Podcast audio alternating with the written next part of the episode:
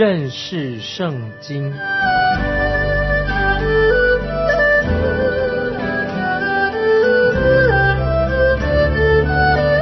认识上帝的话，把上帝的话带到全世界。本节目是由认识圣经机构和环球广播电台联合制作，欢迎收听。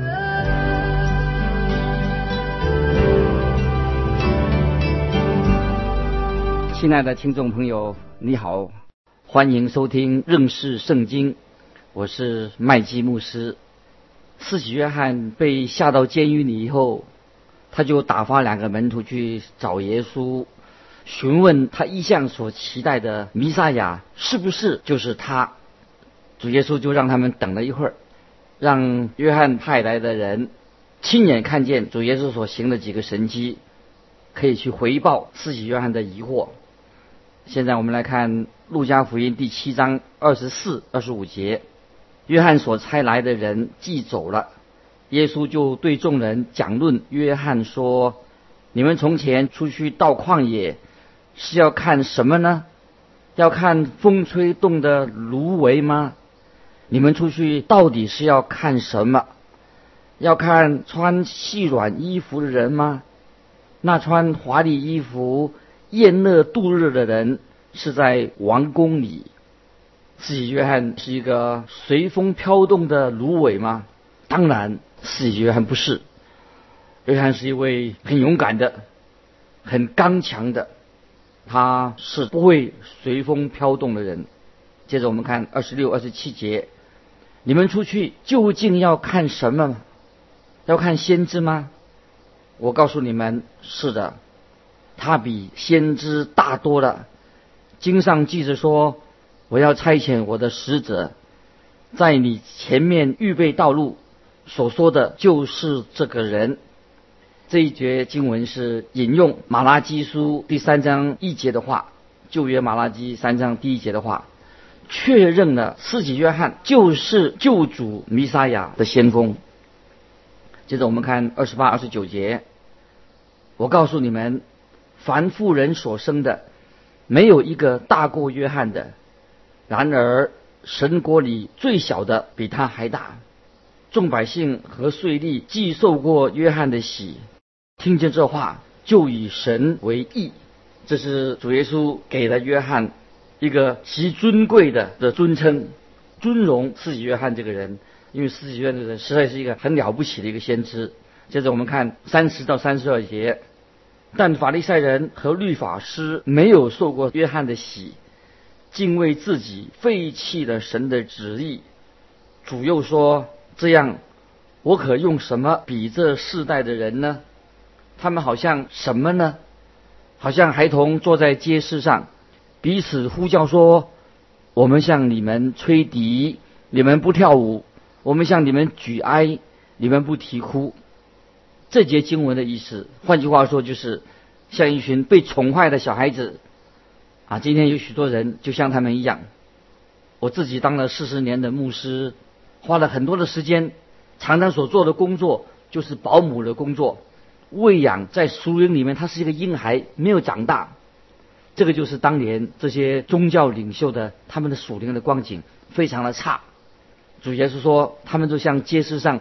玩耍的一群小孩子一样，其中一个孩子说：“我们来玩结婚的游戏吧。”那其他的孩子回答说：“不要，那太兴奋了，我不要。”那么他们又说：“那么我们来玩丧礼的游戏吧。”他们回答说：“不要，他们不想玩丧礼的游戏，因为丧礼太悲哀了。”我们的主耶稣这样说：“这一些是捉摸不定的孩子，就是像某些宗教人士一样。”我想，我们今天教会的光景是不是就是这个样子啊？亲爱的听众朋友，你的灵命的光景是如何？接着我们看三十三到三十五节，四喜的约翰来了，不吃饼不喝酒，他们说他是被鬼附着的。人子来也吃也喝，他们说他是贪食好酒的人，是税吏和罪人的朋友。但智慧之子。都是以智慧为事，我曾经听见有人这样说：“我不喜欢那个传道人，因为他讲到太学术化的，他的语气又太平淡的，我不想听。”又有一个教会的会友说：“我不喜欢另外一个传道人，因为他讲到的时候会拍桌子，嗓门太大了。”可是问题不在于这两种不同类型的传道人，问题在哪里呢？就是这位主内的弟兄或者姐妹，他被宠坏的，他老喜欢抱怨，就是他成为一个老爱抱怨的一个孩子，他没有成长。这个就是主耶稣对当时代他所说的意思。所以这一段经文仍然可以适用在今天的教会里面。所以，亲爱的弟兄姊妹，我们要注意我们自己的言谈，好，我们的性情啊，要很注意，要长大成人。接着，我们来看第三十六节，《路加福音》七章三十六节，有一个法利赛人请耶稣和他吃饭，耶稣就到法利赛人的家里去坐席。在主耶稣去参加出席晚餐的时候。发生了一些令人很注目的事情啊，很注目的事情。耶稣去吃晚餐啊，绝对不是啊一件很无聊的事情，一定有一个重要的意义在里面。请记得，主耶稣曾经责备这些法利赛人，称这些法利赛人也是被宠坏的孩子，没规没矩的，因此很难令人相信这个法利赛人邀请主耶稣到他家里去吃饭。是不是他很友善呢？不一定啊，也许他有目的的。这个人是一个法利赛人，他就要求主耶稣到他家里去吃晚餐。我想他是借此找机会，他可以挑主耶稣的毛病，来对付耶稣，不怀好意。接着我们看三十七到三十九节，那城里有一个女人是个罪人，知道耶稣在法利赛人家里坐席。就拿着圣香膏的玉瓶，站在耶稣背后，挨着他的脚哭，眼泪湿了耶稣的脚，就用自己的头发擦干，又用嘴连连亲他的脚，把香膏抹上。请耶稣的法利赛人看见这事，心里说：这人若是先知，必知道摸他的是谁，是个怎样的女人。乃是个罪人。当主耶稣进到这个法利赛人的家里面的时候，出现了一个女人，她就进来的，她拿着圣香膏的玉瓶，进到这个法利赛人的家里面。在当时的啊习惯或者风俗，如果你家里有客人，你的邻居可以进来，或者站在墙边，或者坐着啊坐着旁边来看。当然，这些邻居进来不是去批评啊。评头论足，说东说西的，不是，他们只是在旁边观看。那么这个时候，这个女人走进来，她就走到耶稣的背后。在当时，他们不是坐在一个椅子上面，而是斜靠着那个躺椅的上面，那个椅子可以躺下来的，斜躺上。主耶稣就靠在一个可以躺下一个长的椅子上，他的脚就露了一部分出来，他的手背支撑着他的上半身。朝着桌子对面的主人啊，跟主人在说话。那么我们看见这个女人就站在耶稣的脚旁，她开始哭泣，掉眼泪，因为这位妇人，这个女人，她的罪已经被主耶稣赦免了，所以她的眼泪就沾湿了主耶稣的脚。她用自己的头发来把主耶稣湿的这个脚擦干。然后他用嘴来亲主耶稣的脚，又把很昂贵的香膏抹在主耶稣的脚上。我们想，这个家里面的主人，这个年老的这个法利赛人，如果在路上他碰到这个女人啊，把香膏抹在耶稣的脚上，这个女人，他绝对不会愿意跟这种女人说话的。或者也许在天黑了啊，看见路上没有人的时候，他也许可能会跟这个女人打交道。但是大白天，他绝对不愿意跟这个不名誉的女人有任何的关系，跟他好像没关系。当这个法利赛人呢看见这个女人用头发擦主的脚，之后又连连的亲她的脚的时候，这个法利赛人心里想：主耶稣一定不可能是先知。如果他是先知，他一定会知道那是一种什么样的女人呢，他就不会敢跟他接触了。耶稣绝对不会愿意让他来亲他的脚，或者说用香膏摸他的脚。我们看啊，主耶稣他怎么说？我们看路加福音第七章四十节到四十三节，耶稣对他说：“西门，我有句话要对你说。”西门说：“夫子，请说。”耶稣说：“一个债主有两个欠他的债，一个债主有两个人欠他的债，一个欠五十两银子，一个欠五两银子，因为他们无力偿还，债主就开恩免了他们两个人的债。这两个人哪一个更爱他呢？就是更爱这个债主了。”西门回答说。我想是那个多得恩免的，也就是说：“你断的不错，断的不错。”主耶稣说：“西门，我有话对你说。”西门说：“请说。”那么我们看这段经文，是路加福音这位作者路加所记载的非常吸引人的一段话，而且这个比喻也是非常很有意义的。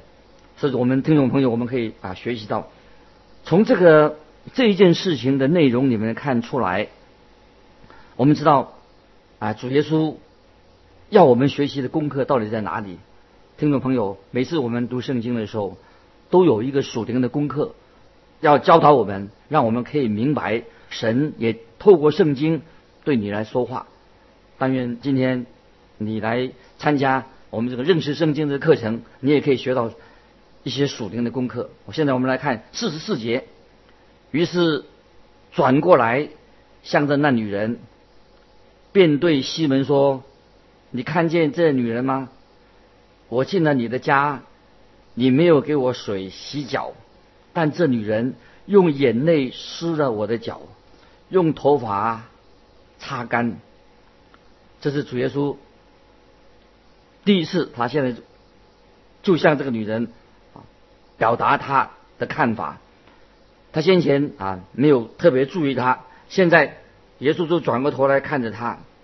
当主耶稣看着他的时候，对桌的最对面这个西门，这个法利赛人西门就说了：“你看见这女人吗？”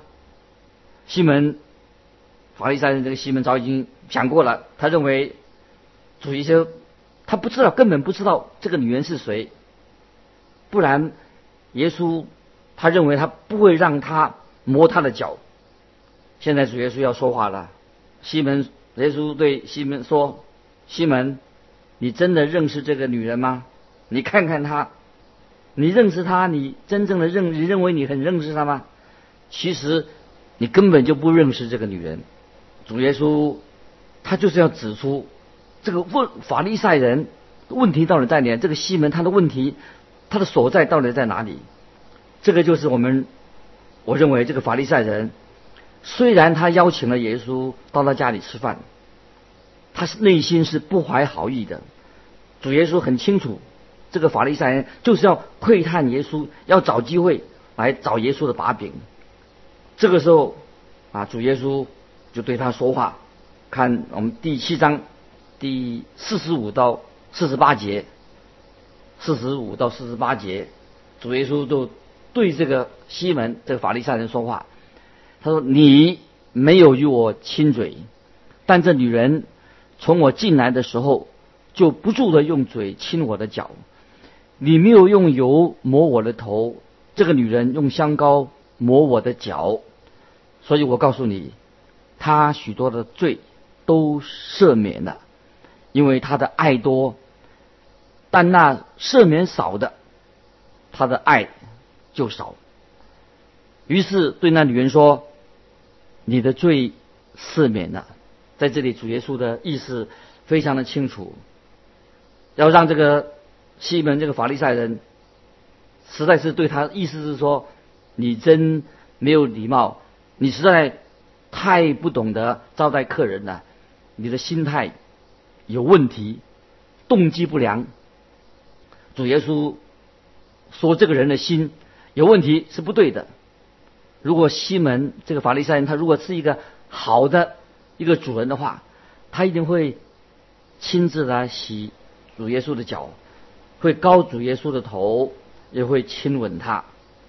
这个是当时的一种招待客人的习俗。但是西门这个法利赛人在这一件事情上，他根本就没有做。我真希望当时我也在场，因为主耶稣他实在是一位说话的高手，耶稣的很有口才，很有智慧。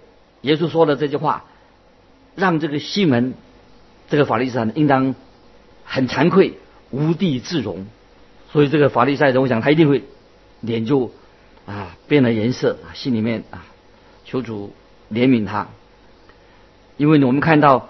这个从街上走过来的一个可怜的妇人，她没有盼望，她来到神面前，来了耶稣面前，要祈求得到赦免，感谢神，因为天上的神，主耶稣就在那个地方，他就赦免了他的罪。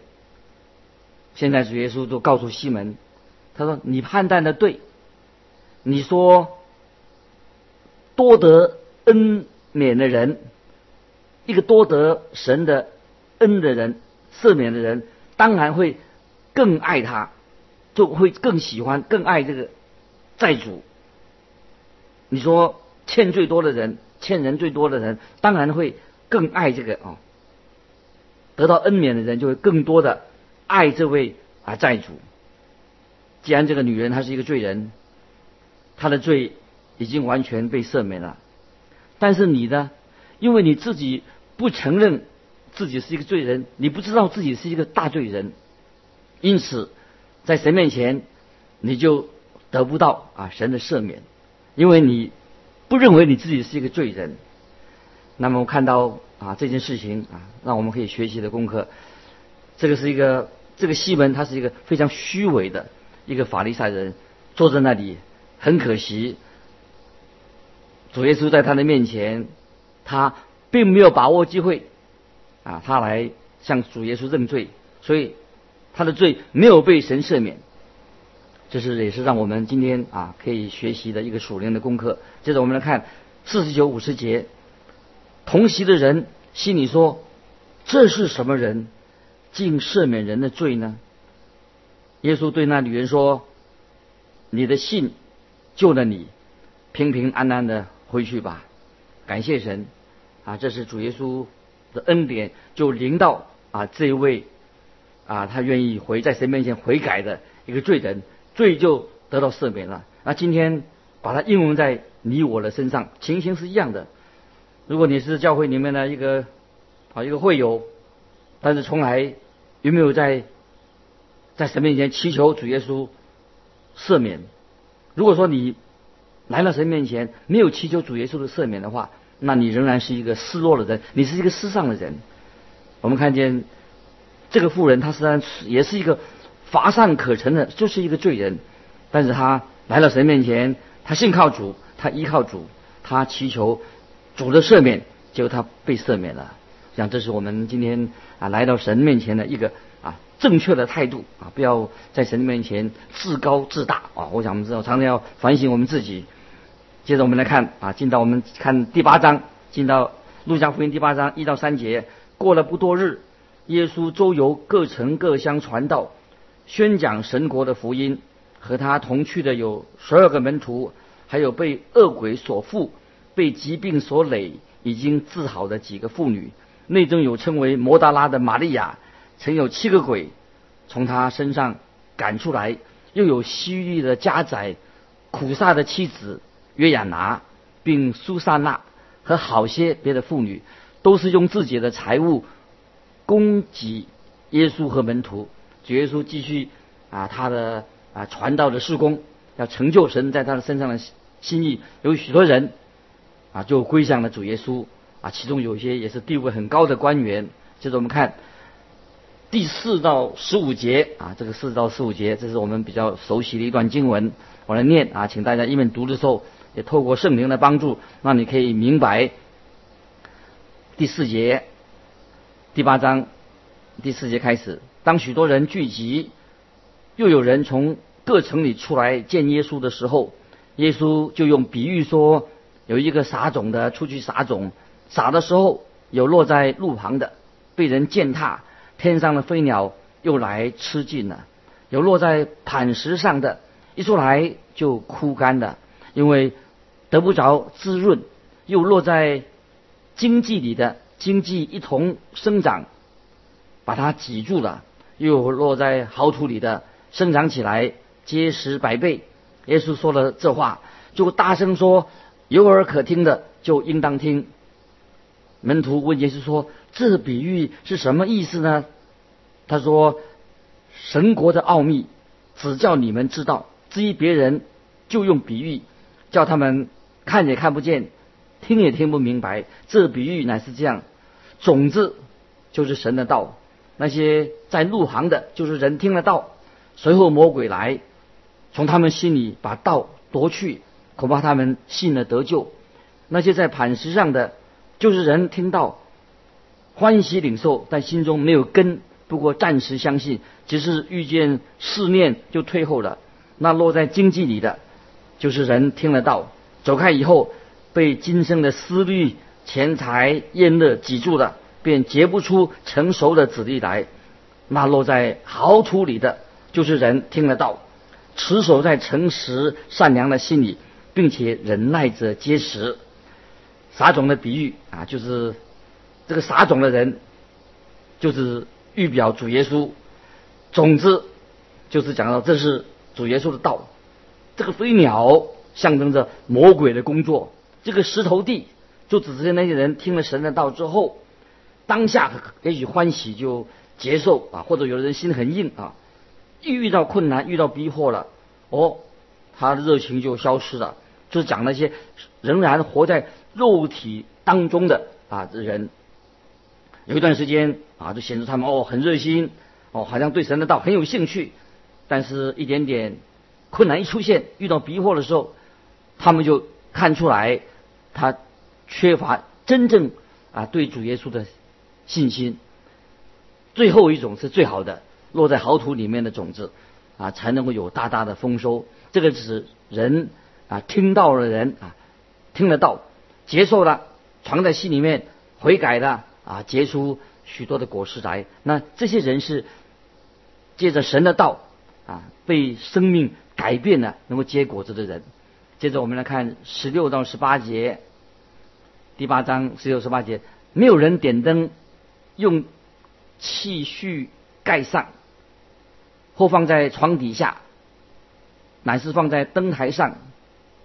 叫进来的人看见亮光，因为掩藏的事没有不显出来的，隐瞒的事没有不露出来被人知道的。所以你们应当小心怎样听，因为凡有的还要加给他，凡没有的，连他自己以为有的也要夺去。这个点灯的比喻啊非常重要，就是表示说这个讲我们的行动、行为，这个光啊带来了我们的责任。接受真理的人必须要有行动，要有好的行为。光是给我们一个很大的一个启示，也是带来了什么？就是我们要啊有责任啊。接受的光越多，那么我们责任就是越大。重点就是说，原来我们原来是活在黑暗里面，直到福音的光照耀了我们了。我们有时我们以为啊人是罪人，因为他很软弱，或者是因为无知的。所以在保罗在罗马书第一章说的非常的明白，他说，当他们不认识神，却不把他当作神来荣耀他，那个时候人是一个顽固的罪人，你我都是一样。但是光神的真理带来了我们的责任，我们在今天这个迷失的世界里面，如果我们不接受光的话，就等于说我们没有接受耶稣基督，我们仍然在世上在罪恶当中。感谢神啊，我们得到神的光照之后。我们就有责任来回应他。